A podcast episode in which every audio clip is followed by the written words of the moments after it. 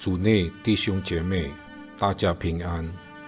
今天是二零二二年三月二十二日，大灾区第三周，主题是一直到底，迈向成熟。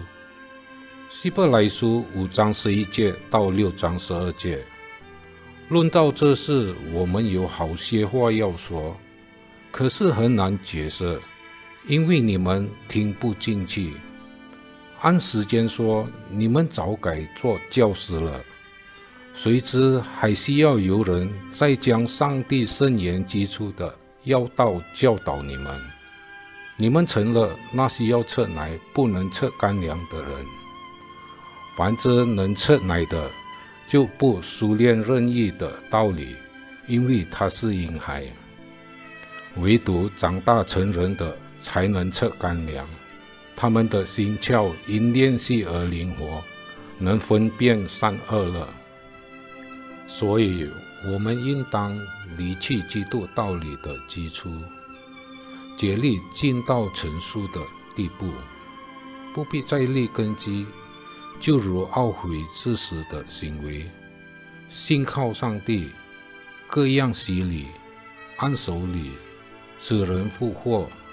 一句永远的审判等的教导，上帝若准许，我们就这样做。论到那些已经蒙了光照、尝过天恩的滋味，又与圣灵有份，并尝过上帝的话的美味，何来是全能的人？若再离弃正道，就不可能使他们。重心懊悔了，因为他们亲自把上帝的儿子重钉十字架，公然羞辱他，就如一块田地吸收过历次下的雨水，生产蔬菜，合乎耕种的人用，就从上帝得福。这块田地若藏荆棘和棘藜，必被废弃，进于竹州，结局就是焚烧。亲爱的，虽然这样说，我们仍深信你们有更好的情况，更接近救恩，因为上帝并非不公义，竟忘记你们的工作和你们为他的名所显的爱心。就是你们过去和现在之后圣徒的爱心，我们盼望你们个人都显出同样的热忱，一直到底，好达成所确信的之望。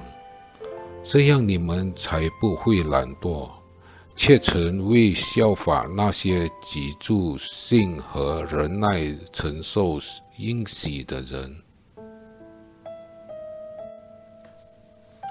反之此段经文直接了，当指出犹太信徒仍然处在婴孩的阶段，因为他们未能掌握基督作为大祭司和福音真理的基本要义。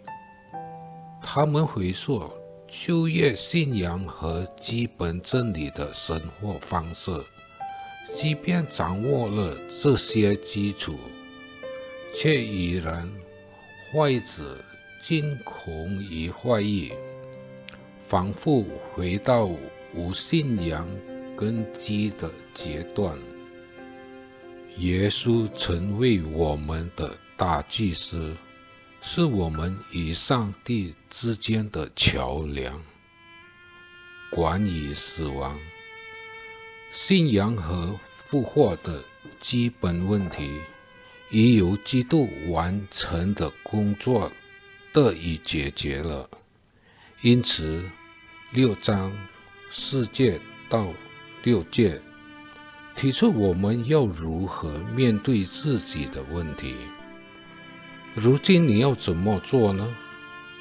是自己的失败为离弃上帝的理由。一直失去了与他的联系吗？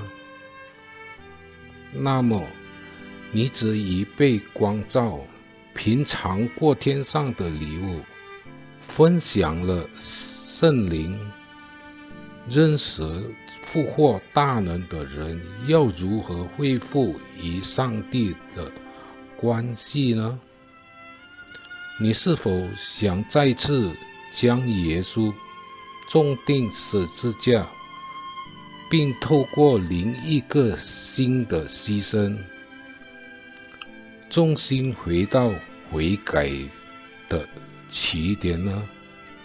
那是不可能的。这种想法真是可耻的，因为这表示耶稣为你所做的救赎工作还不足够。上帝要我们知道。耶稣的死已足够了，不再需要有为赎罪的牺牲。耶稣记住他的一次牺牲，就使那些得以成圣的人永远完成。希伯来书十章十四节，你和我就像希伯来信徒一样。可以继续为耶稣而活，因为他已永远解决了上帝与我们之间关系上的问题。我们知道他爱我们，我们也知道我们是得救的。这些犹太信徒原本理应在信仰上继续前进，可是他们却固步自封。不但学习缓慢，也不懂得学以致用，以致阻碍了成长的步伐。今天，我们是否与当年的犹太信徒相似，掌握不到福音真理的基本要义，也似乎一直挣扎住，无法？迈向成熟的境界。耶稣是我们的大祭司，对于救恩，我们理应充满把握。在继续我们的基督徒生活上，不再被疑和辖制，却能从不固定中解脱出来。我们从六章九节。到十二节，看到他们的工作，对上帝的爱，与这对上帝子民的爱，这表明他们已经迈出了第一步，并且在持续不断地进步。我们每个人需要的，是完全降服于带给我们成熟的顺服中。一直到底，迈向成熟。祷告，恳求慈悲的天父怜悯我们有软弱和不足，在根基上没有突破，在灵命上缺乏成熟。求圣灵光照我们，明白耶稣基督作为大祭司所带来的功效，好让我们得以凭信心一直到底，迈向成熟。靠耶稣圣名，阿门。实践一：当你犯罪或有所亏欠时。你会如何对待自己？